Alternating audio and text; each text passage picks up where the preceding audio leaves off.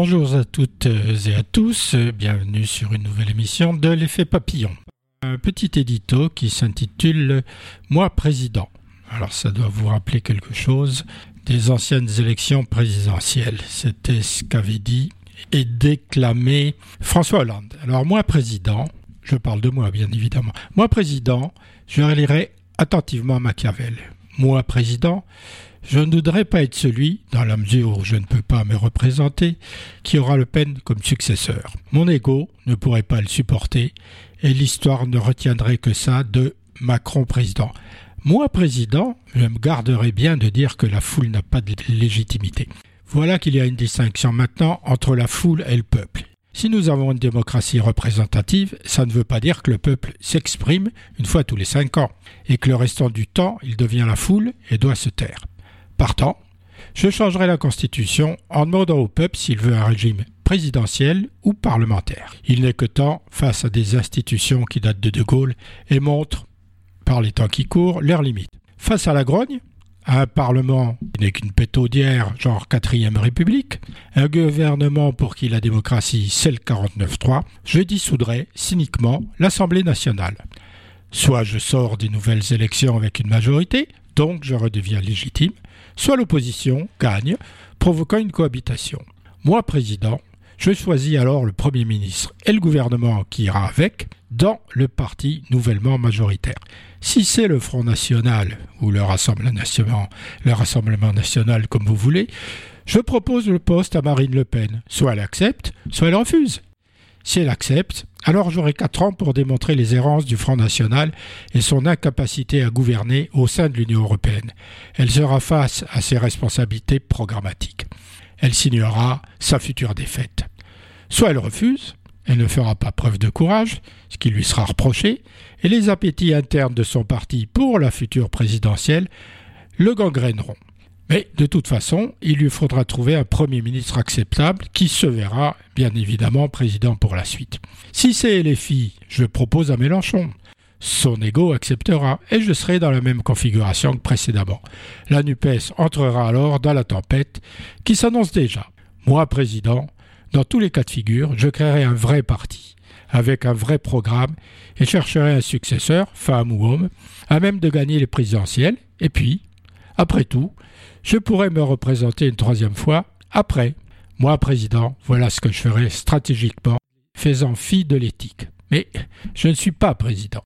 Alors aux dernières nouvelles, mais on ne sait pas si les nouvelles sont fiables ou pas, il y aurait une euh, contre-attaque ukrainienne à Bakhmut, alors que l'offensive russe, elle, de son côté, semble être à l'arrêt. Et on voit par-ci par-là des images de mise en œuvre de chars de l'ère de Staline par l'armée russe, ce qui est une drôle de façon de se dire une armée moderne et organisée. Selon les informations de l'Institut américain pour l'étude de la guerre, les forces ukrainiennes, donc, ont mené une contre-attaque localisée au sud-ouest de Bakhmut, avec succès. Cette ville stratégique du Donbass au cœur des combats depuis des mois. L'ISW ajoute que les soldats ukrainiens ont probablement, contraint les forces russes de s'éloigner de l'axe principal de la région. Donc on en est toujours à cette offensive de printemps qui viendrait soit des forces ukrainiennes, soit des forces russes. Euh, les forces ukrainiennes, euh, comme on le sait, sont de plus en plus alimentées en, armes modernes et en moyens modernes par euh, les Occidentaux, américains en tête. Mais il n'y a pas que les Américains. Les Polonais portent une grande part euh, euh, de l'armement aussi en matériel aérien pour euh, l'Ukraine. Alors quand on parle d'Ukraine, bien évidemment, on parle de Russie. La Cour pénale internationale émet un mandat d'arrêt contre Poutine pour crime de guerre, de même que contre Maria Alexeyevna Lvova-Belova, commissaire pour les droits de l'enfant. C'est pas rien.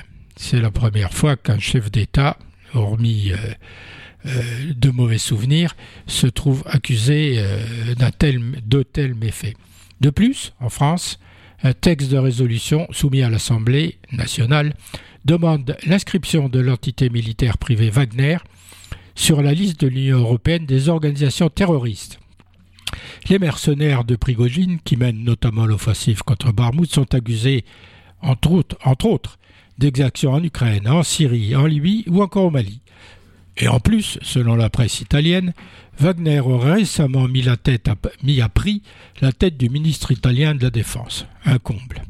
Et si on parle de la Russie, bien évidemment, il faut parler de la visite du président chinois à M. Poutine. Xi Jinping est donc en visite de courtoisie à Moscou. Pékin et Moscou sont unis comme jamais et créent de toutes pièces un front qu'ils veulent uni contre l'Occident. Une position pour le moins va en guerre, la Russie est déjà, qui aura de lourdes répercussions.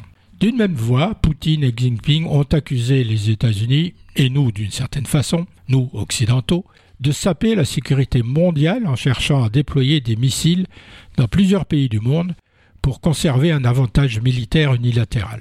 Il est bien connu que la Chine ne déploie aucun missile dans le reste du monde.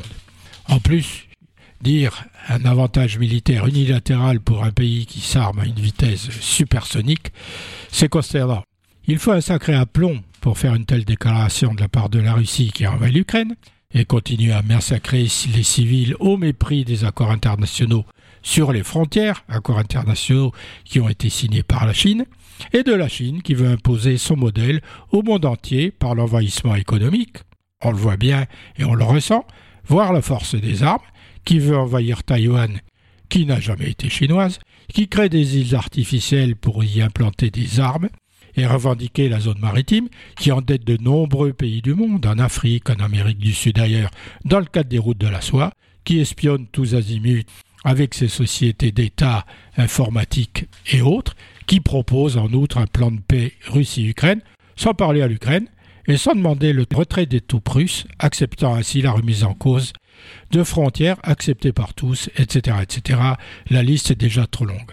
Accessoirement, L'Organisation mondiale de la santé, l'OMS, a tensé des responsables chinois pour pouvoir dissimuler des travaux qui pourraient lier l'apparition du Covid à des animaux sauvages. L'OMS demande pourquoi les données n'ont pas été rendues disponibles il y a trois ans et pourquoi elles ont aujourd'hui disparu.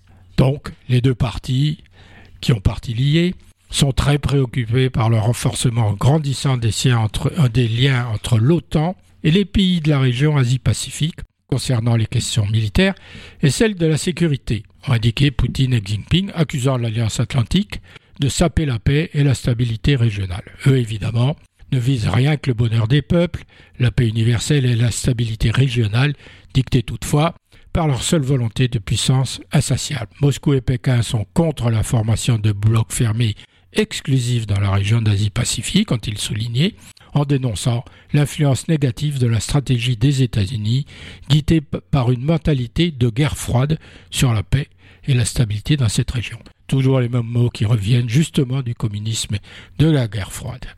Parlons aussi de l'Iran, parce qu'il faut quand même pas oublier ce pays. La contestation n'est pas éteinte. On constate un changement profond au sein de la société.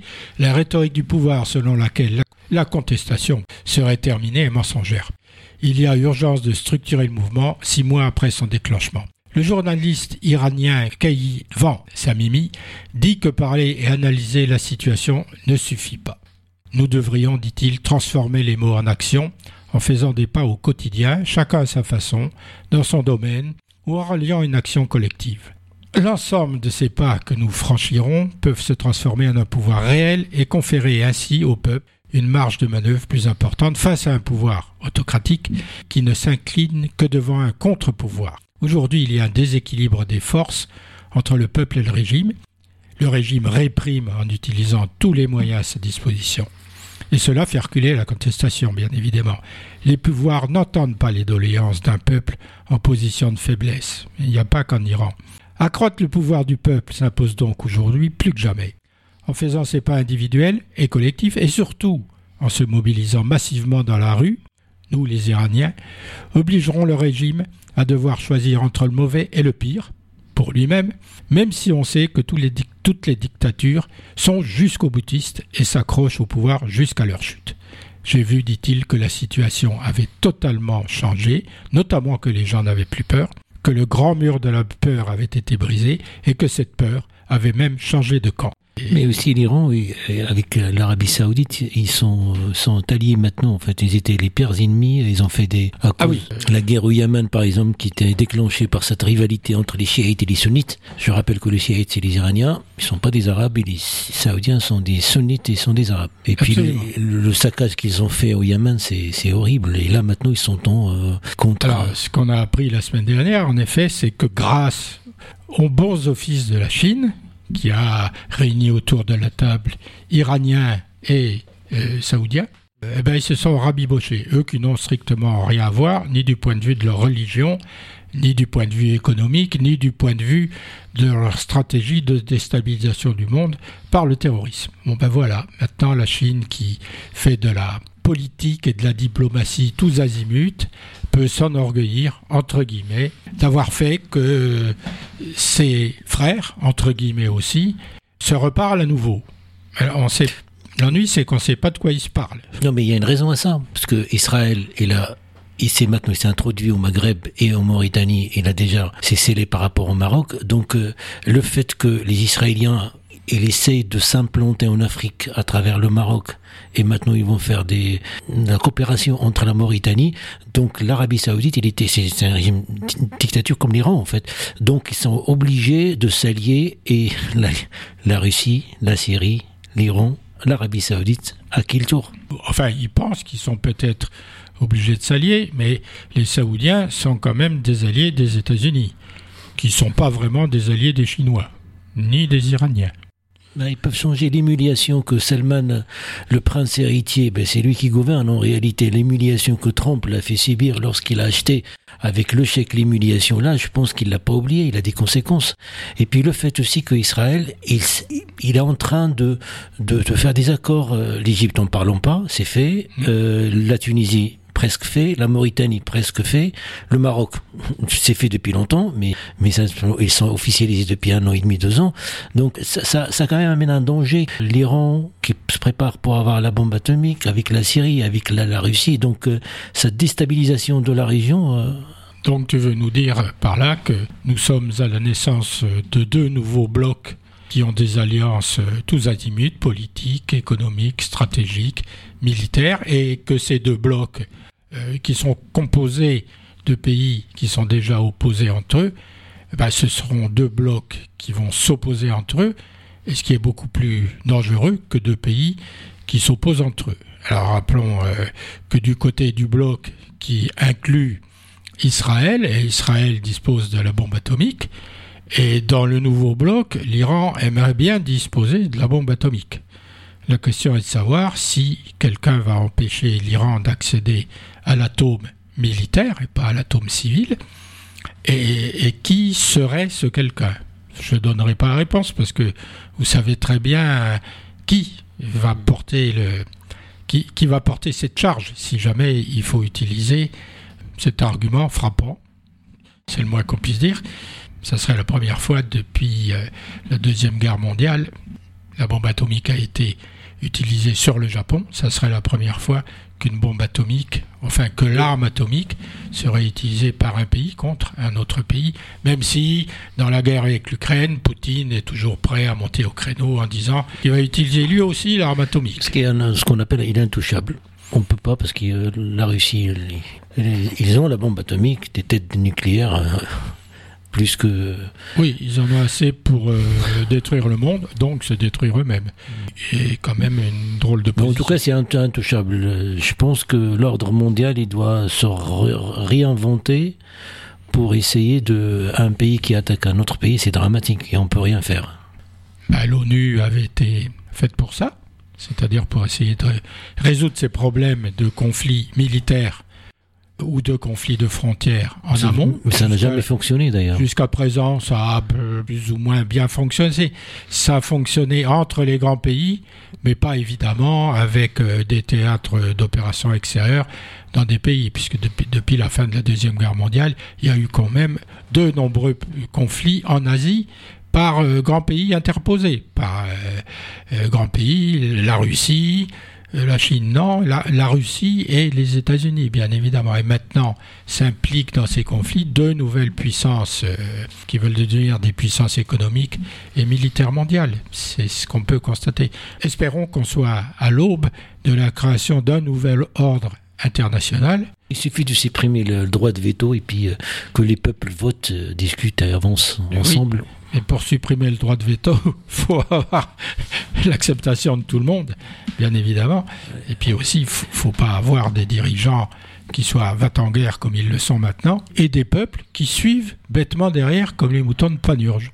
Les, nations, ils sont pas résignés, la population, mais en tout cas, euh, tout le monde attend attend euh, que quelqu'un qui va prendre l'initiative pour qu'il y aura un autre, euh, comme d'ailleurs la politique au niveau national par exemple, partout dans les pays, on attend euh, de réinventer les choses, on a peur du changement, donc on change pas, on continue, on colmate. C'est sûr que les exemples qu'on a sous les yeux, oui, mais pour revenir sur le problème de ce que pourrait être le contenu de l'ONU et ce qui devrait être le principal objectif de l'ONU, c'est non seulement de réduire les armements nucléaires, mais de supprimer les armements nucléaires. Parce que jusqu'à présent, on a réussi euh, à empêcher dissémination nucléaire, et puis maintenant on voit bien que de plus en plus de pays veulent accéder au nucléaire, au moment où tous les pays se réarment à cause de la guerre en Ukraine, et que tous ces pays qui veulent accéder au nucléaire, bah, quelqu'un les a aidés à y accéder. Hein euh, ne parlons que de la Russie qui a, euh, sous le manteau, permis euh, l'accession au nucléaire de, de l'Inde, de l'Iran, du Pakistan, et, qui d'autres, et qui d'autres encore? Hmm. Non, le Pakistan, ils l'ont déjà. C'est le seul pays musulman qui, qui ont une bombe atomique, c'est le Pakistan. Oui, mais il y a quelqu'un qui l'a aidé à l'avoir. Tout à fait. C'est pas arrivé tout seul. Il n'y a pas de génération comme Israël, spontanée dans l'atome. Non, il n'y a pas non, pas plus qu'en Israël, bien évidemment. Mais Israël, on ne sait toujours pas s'ils l'ont. Ils n'ont jamais dit qu'ils l'avaient. Si, si, ils l'ont. Oui, oui, non, mais ils ont. Mais, mais, mais ils, sont, ils, sont, ils se trouvaient piégés parce qu'ils ne peuvent pas l'utiliser. Contre, à côté, parce que ça va. Ah ben, c'est bien le système de la. Tellement la Palestine, il est petite.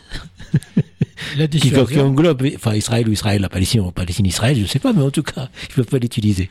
La dissuasion, ça consiste justement à ce qu'on n'utilise pas l'arme nucléaire. Oui. Et qu'on n'arrive pas au bout du système. C'est que, c'est ce que comprend pas Poutine, c'est que lui, il comprend plus la dissuasion qui consiste à pas utiliser l'arme nucléaire. Au contraire. Non, mais euh, ça, cette histoire, ça restera.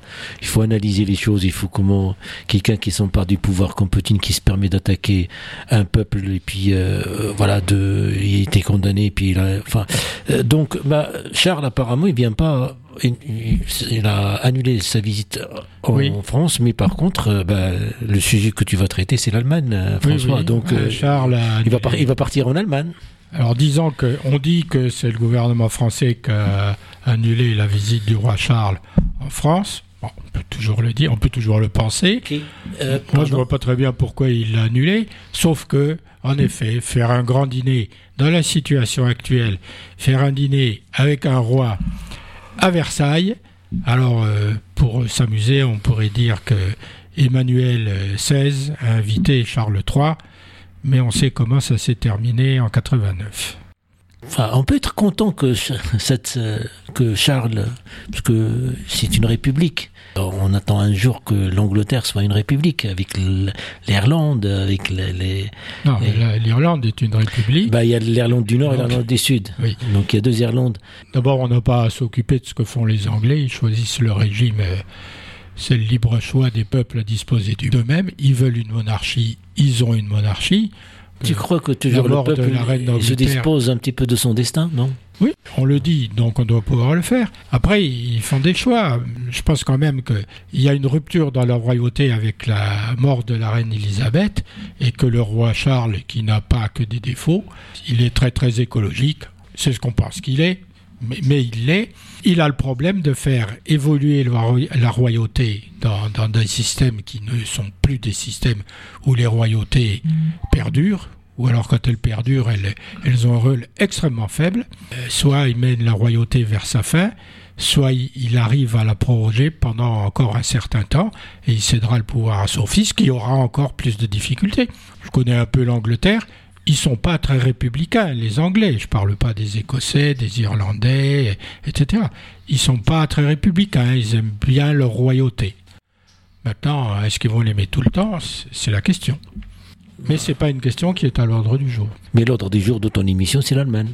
Et l'ordre du jour, c'est l'Allemagne. Alors vous me direz que je fais une fixette sur l'Allemagne. Tout à fait. Oui, tout à fait. Ben, vous voyez, j'avais raison. Alors, je suis au regret de dire euh, comment nous voient les Allemands? Outre-Rhin, la classe politique et les médias nous dépeignent comme un pays incapable de réformer et qui sombre et un inéluctable déclassement. Pour preuve, un article de Die Welt, qui est un des plus gros journaux allemands, résume bien cet état d'esprit. Il dit le journal, la France vit au-dessus de ses moyens depuis des années. Ça, il y a longtemps qu'on l'entend. La majorité de la population s'y complaît joyeusement dans un déclin rampant. Plutôt que de chercher le consensus sur la réforme des retraites, l'opposition se jette dans les bras des extrémistes de gauche et de droite qui ont pour seul but de torpiller le travail parlementaire. Si elle continue, la France ne s'affaiblira pas seulement elle-même, mais aussi l'Europe. Poutine peut se réjouir. Merci les amis allemands. Vous qui maniez avec succès le consensus au sein de votre gouvernement de briques et de broc, et qui n'avez visiblement pas conscience que c'est vous, par vos errances et vos choix extra-européens, qui affaiblissez l'Europe. On se croirait revenu en arrière. Rien ne leur sert de leçon finalement. Puisqu'ils ne sont pas tendres avec nous, rappelons quelques-unes de leurs turpitudes. Outre la baisse de la natalité qui existe depuis longtemps en Allemagne, compensée par l'immigration. Donc, euh, c'est pas par grandeur d'âme que les Allemands ouvrent leurs frontières aux immigrés, c'est parce qu'ils en ont extrêmement besoin. On parle aussi de, des équipements publics de plus en plus obsolètes, des reculades sur l'Ukraine. Alors à un moment donné, ils ne voulaient pas fournir d'armes, on fournit pas de chars à l'Ukraine, et puis tout d'un coup, ils ont une industrie qui s'appelle Rheinmetall, qui fabrique des chars, et qui a, dont le chiffre d'affaires a été fulgurant cette année, eh bien, tout d'un coup, les Allemands euh, veulent bien fournir des chars et de préférence non seulement à l'Ukraine, mais à tous les pays européens et d'autres s'ils peuvent. Parlons pas des choix énergétiques d'Angela Merkel, des choix énergétiques insensés vers la Russie et la Chine pour le bénéfice de l'industrie, des choix d'armement américains plutôt qu'européens, euh, disons plutôt que français, plus précisément. Alors, au lieu de nous critiquer, il ferait bien de regarder un peu euh, ce qui se passe chez eux. Pour s'adapter à la nouvelle donne énergétique, militaire et économique, l'Allemagne est désormais passée au changement de pied, moins stratégique mais plus déstabilisant pour ses partenaires européens. Le plus spectaculaire des revirements, des revirements a eu lieu au début mars, lorsqu'il s'est agi de se prononcer sur la proposition législative européenne attend la fin des moteurs thermiques en 2035. Le ministre des Transports allemand a annoncé qu'il ne voterait pas le texte en l'état, menaçant de jeter aux orties deux ans de consultation et un axe essentiel de l'agenda climatique de l'Union européenne, formalisé par un accord qui n'attend plus que la signature des États membres. Ajouté aux réticences, italiennes, polonaises et bulgares, la rebuffade allemande priverait les 27 d'une majorité qualifiée. L'affaire est la conséquence directe de tiraillements au sein de la coalition allemande, allemande au pouvoir, justement, euh, qui est composée de sociodémocrates, de verts et de libéraux, qui ne voient pas du tout euh, le réchauffement climatique et l'écologie de la même façon. Euh, ce qui pose évidemment de sérieux problèmes à la gouvernance européenne, puisque même la gouvernance allemande est tiraillée entre les uns et les autres. À l'époque d'Angela Merkel, l'Allemagne était lente à se décider, c'est vrai, mais fiable, une fois la décision prise. Désormais, la locomotive européenne semble piloter au gré des apports de forces politiques internes, eux-mêmes dépendants de lobby. Alors, euh, c'est le chancelier Scholz qui maintenant détient le pouvoir en Allemagne et qui n'est pas capable euh, de, de, concilier l'existence de l'Allemagne dans l'espace euh, européen ce qu'il veut, c'est que l'Allemagne prédomine toujours au niveau européen et soit la locomotive de l'Europe. Sauf que la crise est passée par là, la guerre est passée par là, et puis euh, l'énergie est aussi par là. Et est aussi passée par là. Eux qui nous reprochent justement d'être incapables d'avoir des gouvernements de coalition, eh bien ils ont des gouvernements de coalition qui n'arrivent pas à prendre une décision sur les moteurs thermiques. Mais il faut de la technique pour faire. Il faut beaucoup de technique sur les moteurs thermiques, mais pas uniquement sur les moteurs, aussi sur le nucléaire. Certains se sont ainsi réjouis qu'on ouvre enfin les yeux sur le mirage du véhicule électrique qui cumulerait tous les maux. Batterie polluante, ressources en matières premières limitées, réseau de bornes insuffisant, offre de, véhicules hors de portée des ménages les plus modestes. Quand on veut tuer son chien, on lui trouve toujours des puces. Pourtant, le mirage n'est pas celui qu'on croit. Les illusions sont plutôt du côté des demandes allemandes, qui sont non pas de revenir sur les choix électriques. Il faut rappeler quand même que Volkswagen euh, a investi 180 milliards d'euros sur euh, le moteur électrique. Le gouvernement veut laisser la possibilité aux constructeurs, surtout les siens, d'utiliser des carburants de synthèse. Qu'est-ce que c'est ces carburants de synthèse? Ces e-carburants qui sont parés de toutes les vertus. Ils sont produits sans pétrole, mais à partir de CO2 et d'électricité bas carbone. Grâce à un processus chimique d'électrolyse, l'eau est divisée en oxygène et en, euh, en hydrogène vert.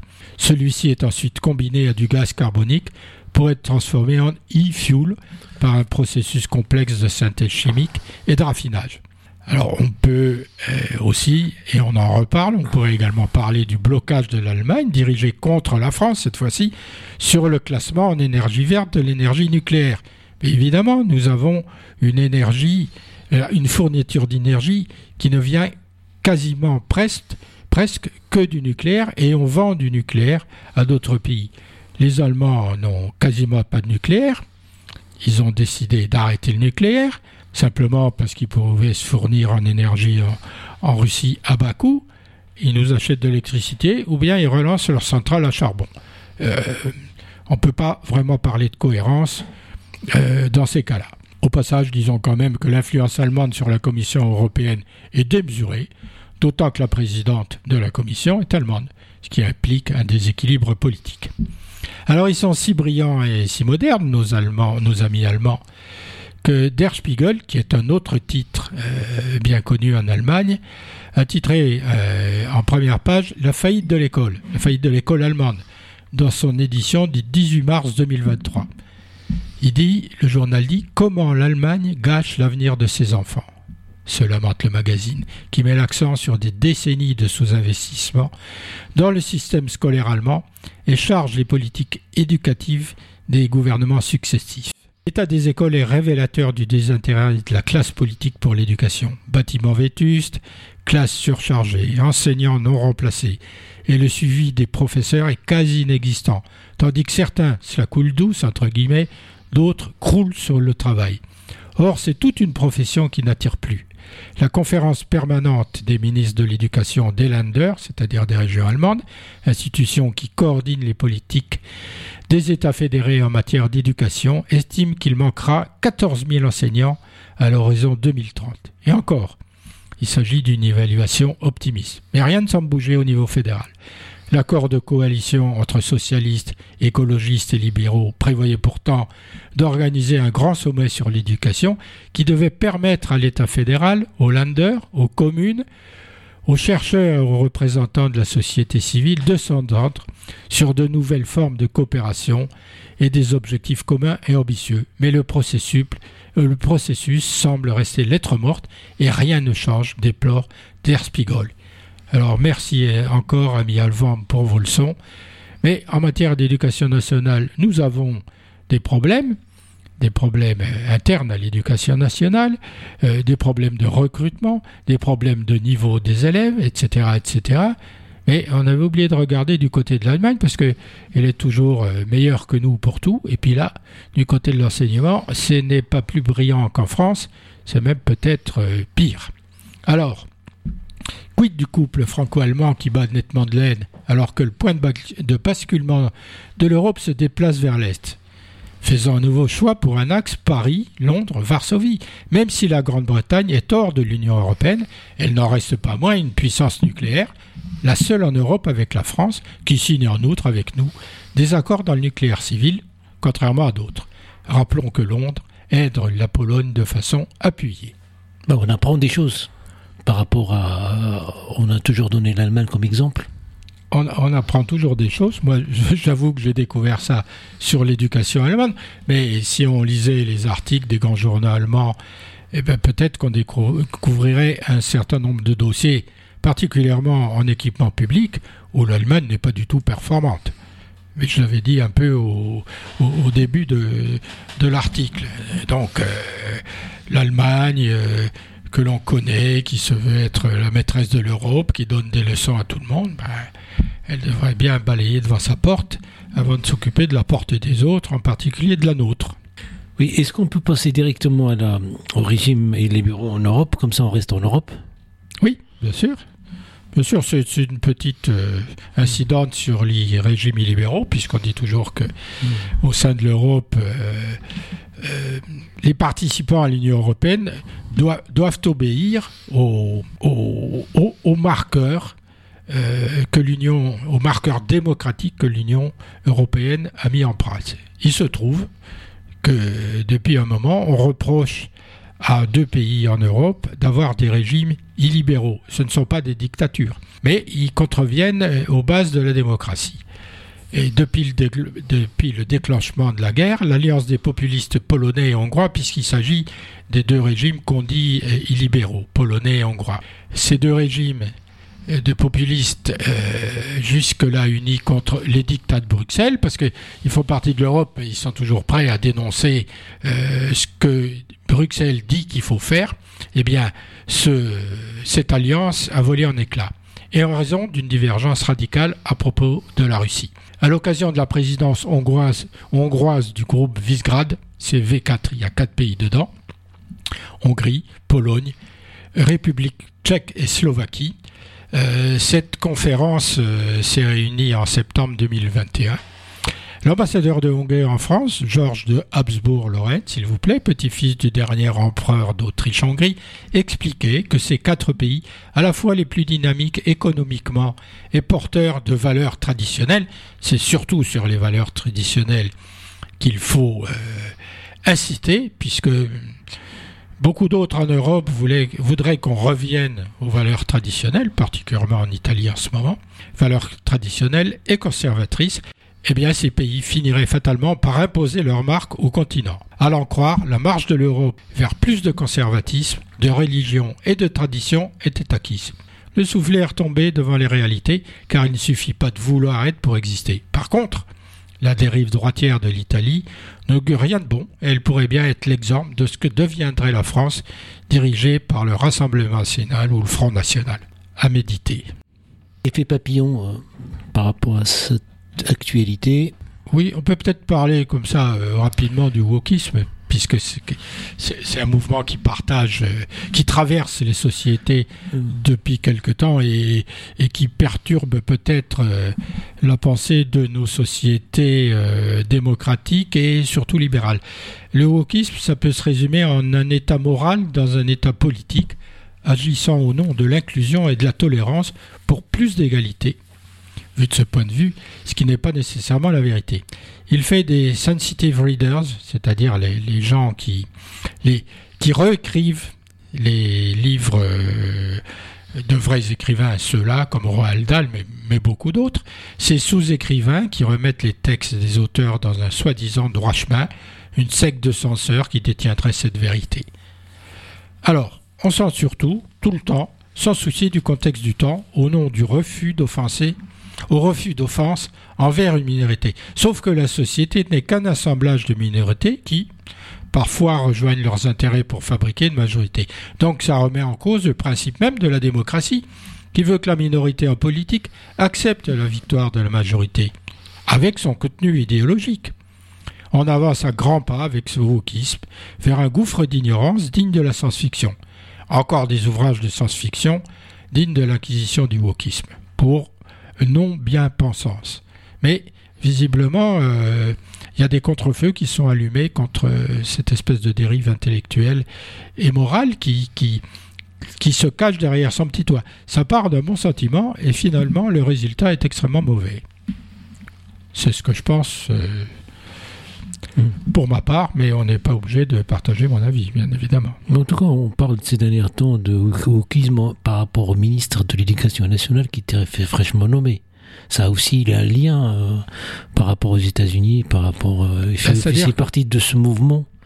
Ben, euh, Pap Ndiaye, c'est un historien Et il je pense qu'il s'est beaucoup intéressé au sort des minorités, particulièrement aux États-Unis. Alors on ne peut pas lui le reprocher, il a fait son travail d'historien, bien évidemment.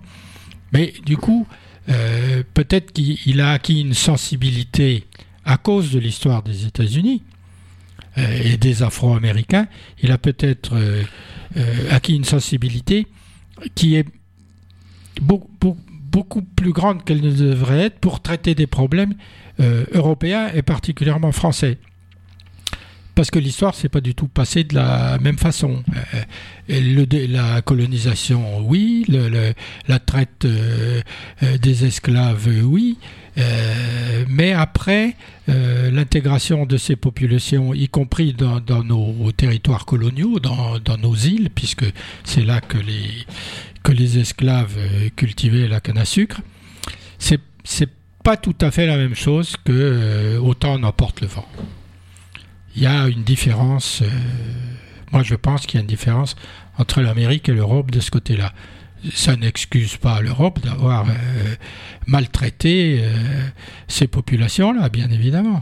Mais le, problème n'est pas tout à fait le même. Alors peut-être que le prisme, son prisme à lui, de, ces, de, de, de, la façon dont les Afro-Américains ou des minorités ont été traités en Amérique, ce prisme-là, perturbe peut-être le, prisme euh, français ou européen sur ces populations-là. Mais je ne suis pas du tout un spécialiste, c'est simplement un avis. Un avis comme ça en passant. Donc, euh, en fait, c'est à lui qu'il faudrait poser la question. Hmm. Ou bien Thierry Flamand, qui n'a pas pu être parmi nous aujourd'hui. Oui, par exemple. En tant que professeur d'histoire, oui, lui. On, on, lui repose, on lui reposera la question. Alors il faut quand même parler des retraites, hein, vu la façon dont ça tourne en ce moment, euh, et vu la rigidité euh, d'Emmanuel Macron. C'est très étonnant ce qui se passe en ce moment, et puis euh, c'est très inquiétant. Qu'on soit d'accord ou pas avec cette réforme des retraites, les choses sont, tournent d'une mauvaise façon et deviennent inquiétantes. Et en plus, Macron se trompe d'époque. Il nous fait perdre du temps en fait. Il applique des recettes complètement inadaptées au monde des années 2020, comme s'il était resté bloqué intellectuellement à l'époque de l'euphorie libérale des années 90 et au début des années 2000. Le monde d'avant la crise de 2008, le Covid et l'Ukraine ont changé les choses. Rappelons qu'on est dans la Ve République. Euh, il serait peut-être souhaitable, au vu de ce qui est en train de, de se passer, puisque le peuple ou la foule, comme dit Emmanuel Macron, est dans la rue, faut peut-être se poser des questions sur les institutions, puisque ça bloque. Le contexte actuel est pourtant celui de la montée des inégalités, on ne peut pas le nier, de l'hyper-prospérité patrimoniale, on voit bien comment les fortunes se sont accrues euh, pendant les deux ans qui sont passés, les trois ans, et de la crise climatique et énergétique, que ça on ne peut pas nier et qui devient l'urgence euh, prioritaire. L'urgence et l'investissement dans la formation et la santé, et la mise en place d'un système économique plus juste en France et en Europe, et plus encore à l'échelle internationale. Et tu, parlais tout à l'heure de refonder le monde, ben, c'est bien ça qui est en cause en ce moment. Si Macron en 2019 portait l'idée d'une retraite universelle avec une unification des règles entre les régimes, ce qui peut se concevoir, qui sont effectivement trop complexes, cette retraite universelle était très inégalitaire, perpétuant les inégalités abyssales de la vie active. Bien d'autres retraites universelles sont possibles, en mettant l'accent sur les petites et les moyennes retraites, avec un taux de remplacement variant avec le niveau de salaire, le tout financé par un prélèvement progressif sur les revenus et les patrimoines. Alors c'est pas la peine de bloquer sur l'âge de la retraite, il y a aussi peut-être d'autres solutions alors maintenant, c'est trop tard, bien évidemment, puisqu'on est arrivé au bout du processus législatif. Mais il y a peut-être d'autres solutions à envisager, pour résoudre ce problème. Si tant est d'ailleurs qu'il y ait un problème dans les années qui viennent, puisque il y a plusieurs scénarios, et ils disent pas tous la même chose, euh, ces scénarios. Patrick Artus, qui de Natixis, ne dit pas le contraire. Et puis c'est pas le genre euh, à être comment dire, un, gauchiste invétéré. Euh, lui, euh, Patrick Artus, il dit que les évolutions économiques actuelles sont extrêmement défavorables aux salariés modestes, ceux aux contrats de travail les plus fragiles. Certes, à la faveur de la rareté du travail, ces salariés bénéficieront de hausses de salaire un peu plus fortes. En revanche, ils perdront l'accès à l'achat d'un logement et ils paieront l'énergie et les biens de première nécessité beaucoup plus cher. Des dépenses contraintes relativement plus importantes pour ces catégories que pour les salariés plus aisés. C'est-à-dire que c'est la, base euh, de nos dépenses pour vivre décemment. La priorité des priorités sera d'éviter l'appauvrissement de ces salariés modestes. Donc, il faudrait un capitalisme plus redistributif. Nous vivons aujourd'hui une dérive du capitalisme néolibéral due à une exigence accrue de rentabilité pour les actionnaires. Dans les années 80 au début des années 90, le rendement pour l'actionnaire était de 2 à 3 points supérieur à ce que payaient les États, ce qui correspondait à une prise de risque normale. Dans la période récente, cet écart est monté à 10 ou 12 points, et ce, sans aucune justification économique. Cette dérive du capitalisme doit être corrigée. Une première voie, c'est que l'État intervienne par une politique fiscale plus redistributive. Ce qui est le plus choquant, c'est le partage du patrimoine. Qu'il y a 30 ans, les sommes héritées représentaient 30% de la richesse financière accumulée. Aujourd'hui, elles en totalisent plus de 65% et on va bientôt revenir à 90%, soit le maximum historique atteint au début du XXe siècle, où l'économie française était une économie de rentier. Donc d'une certaine façon, on retourne vers une économie de rentier, ce qu'Emmanuel Macron, euh, pendant sa première campagne euh, présidentielle, avait dénoncé. L'État devrait taxer plus fortement les patrimoines des ménages les plus aisés au profit des plus modestes. Et Patrick Artus dit Je ne comprends pas l'insistance d'Emmanuel Macron, d'autant plus que l'équilibre financier des retraites ne sera, euh, pas réglé. Alors, ça, idée nouvelle, et qu'il faudra remettre l'ouvrage sur le métier dans trois ou quatre ans, ce qui n'engage que Patrick Artus. Macron ne cherche même plus à faire semblant et à jouer au, modernisateur de l'État social. Les nouvelles règles sur les carrières longues sont totalement embrouillées. La prétendue mesure sur les petites retraites à 1200 euros concernera finalement moins de 3% des retraités. il aura fallu un an au gouvernement pour arriver à ce chiffrage toujours très approximatif, alors qu'il a à sa disposition tout l'appareil d'État et dépense des milliards en cabinet conseil. La réalité, c'est que les efforts pèseront avant tout sur les femmes ayant des salaires bas et moyens qui devront travailler, les femmes, deux ans de plus sur des métiers difficiles et mal rémunérés quand elles sont encore en emploi. On dit toujours qu'il faut regarder autour de nous. Ben, si on regarde autour de nous, en Espagne, le gouvernement de Pedro Sanchez s'attelle également à la réforme des retraites, mais sans provoquer de grogne sociale. Les contestations proviennent du patronat et de l'opposition de droite, car au lieu de baisser les pensions ou de repousser encore davantage l'âge légal, la formule choisie par l'exécutif de gauche est de faire payer les plus riches et les entreprises. L'exemple devient plus progressiste que nous, et d'ailleurs pas seulement dans le domaine des retraites. Reste la décision du Conseil constitutionnel, présidé par Laurent Fabius, ancien Premier ministre socialiste, qui doit juger en droit de la constitutionnalité du texte, encore un vrai point d'interrogation. Voilà ce qu'il en est pour l'heure. Euh, ce qu'il n'a pas dit, Macron, c'est que la retraite, ils veulent la faire passer. C'est clairement, il y a des spécialistes, des analystes et des économistes qui ont, ils veulent la passer par capitalisation, la retraite. On est toujours dans le régime par répartition, c'est-à-dire que ben, ceux qui travaillent payent pour ceux qui sont à la retraite. Sauf qu'on oublie un peu qu'il y a deux parties dans la retraite. Il y a la retraite de la sécurité sociale, hein, puisqu'on a cotisé à la Sécu. Donc, en fonction du, salaire, mmh. on, a, on a une retraite plus ou moins élevée, puisqu'on a plus ou moins payé, évidemment, mmh. cotisé à la sécurité. Puis il y a la deuxième partie de la retraite, c'est-à-dire les retraites complémentaires. Et là, dans les retraites complémentaires, d'une certaine façon, on a fait de la capitalisation, puisqu'on a eu le choix de cotiser plus ou moins. Il y a des gens qui ont, sur libéral par exemple, les gens avaient le choix de cotiser très très peu, ou alors de cotiser énormément. Et, aussi les assurances vie, enfin tous les assurances. Oui, il y a ça aussi, mais donc d'une certaine façon, dans nos retraites, il y a aussi de la capitalisation. La question qu'on peut se poser, c'est que est-ce que le régime par répartition euh, est encore viable ou est-ce qu'il faut passer à un régime par capitalisation? La retraite deviendra entre parenthèses, inégalitaire, c'est-à-dire que ceux qui ont le plus d'argent auront beaucoup cotisé et auront une retraite élevée, et ceux qui n'ont pas beaucoup d'argent auront moins cotisé et donc auront une retraite moins élevée. C'est le système de la capitalisation. Quand en plus, ces organismes-là, comme euh, par exemple aux États-Unis, euh, c'est de la capitalisation et les organismes de retraite ont fait des mauvais facements et ont fait faillite. Donc les gens n'ont plus de retraite. C'est une question dont on ne parle pas, mais qu'il faudra se poser un jour. Ou, de sortir d'un de, système à chaque fois qu'il faut l'alimenter, qu'il faut augmenter l'âge de départ à la retraite, il y a le système de banque, par exemple, qu'il faut toujours l'alimenter parce qu'il y a un, effet domino par rapport à une banque. Donc, est-ce qu'il voilà, donc on constate tous ces éléments-là. Est-ce que de créer, d'être inventif et d'inventer un autre système, par exemple, euh, voilà, de, de, rester comme ça pour, pour maintenir un système, le capitalisme qui, qui fonctionne pas tellement pour les autres, pas, pas, pas, pas, bien pour tout le monde. Moi, je suis pas un spécialiste, mais bon. Alors, soit on continue la répartition, mais on, essaie de modifier le contenu de la répartition, hein, y compris sur le temps de travail et les annuités et puis euh, la pénibilité euh, du travail. Hein.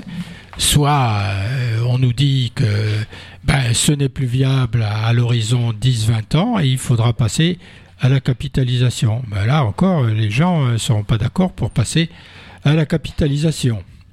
Je pense qu'on en a terminé avec cette partie-là. On pourrait peut-être aborder la partie culturelle, puisque un peu de culture ne fait pas de mal on a parlé de la censure dans la BD, dans le roman et dans tous les domaines de l'expression, comme d'une nouvelle mode du temps, un peu comme le wokisme. Est-ce la réalité? Eh bien, il faut regarder les choses en face. C'est la réalité, mais elle existe depuis longtemps, cette censure. Au début de la Troisième République, l'historien qui régnait sur l'édition française s'appelait Ernest Lavis. Il était professeur à la Sorbonne membre de l'Académie française, et il dirigeait les principales collections de manuels scolaires et d'ouvrages savants sur l'histoire de la France.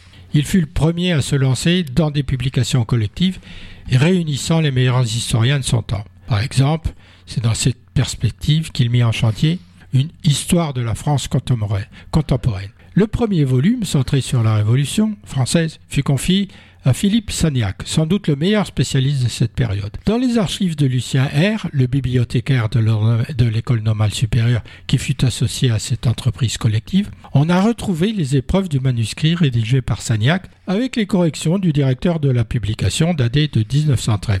Sur 437 pages du texte, à peu près aucun, aucune n'est exempt de ratures et de corrections diverses on ne peut qu'admirer le, sien, le soin avec lequel Ernest Lavis, l'une des grandes personnalités de l'époque, comblé de charges et d'honneurs, assumait sa tâche de directeur de collection en passant un grand nombre d'heures à corriger le manuscrit de son collègue. Censure par la réécriture? Ben, Cette censure n'est pas nouvelle, mais ce n'est pas une raison pour la cautionner, quelles qu'en soient les raisons. J'ai beaucoup aimé Spirou, euh, la bande dessinée de Franquin, mais ce que j'ai beaucoup aimé dans Franquin, c'est son album qui s'appelle Idées noires. Alors, ne pas avoir lu Idées noires dans son adolescence c'est une chance parce que cette suite de gags atroce, dessinée d'une encre charbonneuse comme un cauchemar, a imprimé ses horreurs dans tous les jeunes cervelets qui les ont découverts depuis leur création en 1977. Ce choc était-il un bien ou un mal? Est-ce qu'il a perturbé des adolescents? Faisons pas injure à la jeunesse et pensant que son sens de la dérision est suffisant pour accepter de telles images. Il repose, cet album Idée Noire, il repose sur quelques images littéralement impossibles à oublier, mais qui sont très drôles en fait, et qui sont très cyniques. Le condamné à mort au canne rasé qu'on explédie sur la planète Labyrinthe. Le badaud qui, sur une plage, donne à manger aux guélins et finit dévoré par eux le type qui meurt pendu et noyé dans un accident de voiture. Le guillotineur à chapeau melon qui est guillotiné, le cheval qui abat au pistolet, son jockey blessé, le rouage géant qui écrabouille en grinçant les trognes des soldats du voyage. Tout, absolument tout est hilarant, horrifique, culte dans Idées Noires. Les trouvailles visuelles, les textes, le dessin. Le créateur de Gaston Lagaffe y mêle Gustave Doré, Roland Topor ou Georges Grosse. Tout devient si moderne que Franquin devient un visionnaire, à lire, relire et même re-relire. Et donc, nous arrivons au terme. Et aussi pour se préparer pour euh, assister à la grande soirée d'aujourd'hui euh, qui va dimanche, ça sera la musique orientale avec euh, Myriam Bouchriha qui va nous jouer de la musique arabe andalouse ainsi que Ribab Andalous. À la semaine prochaine pour un nouveau numéro de l'effet papillon. Et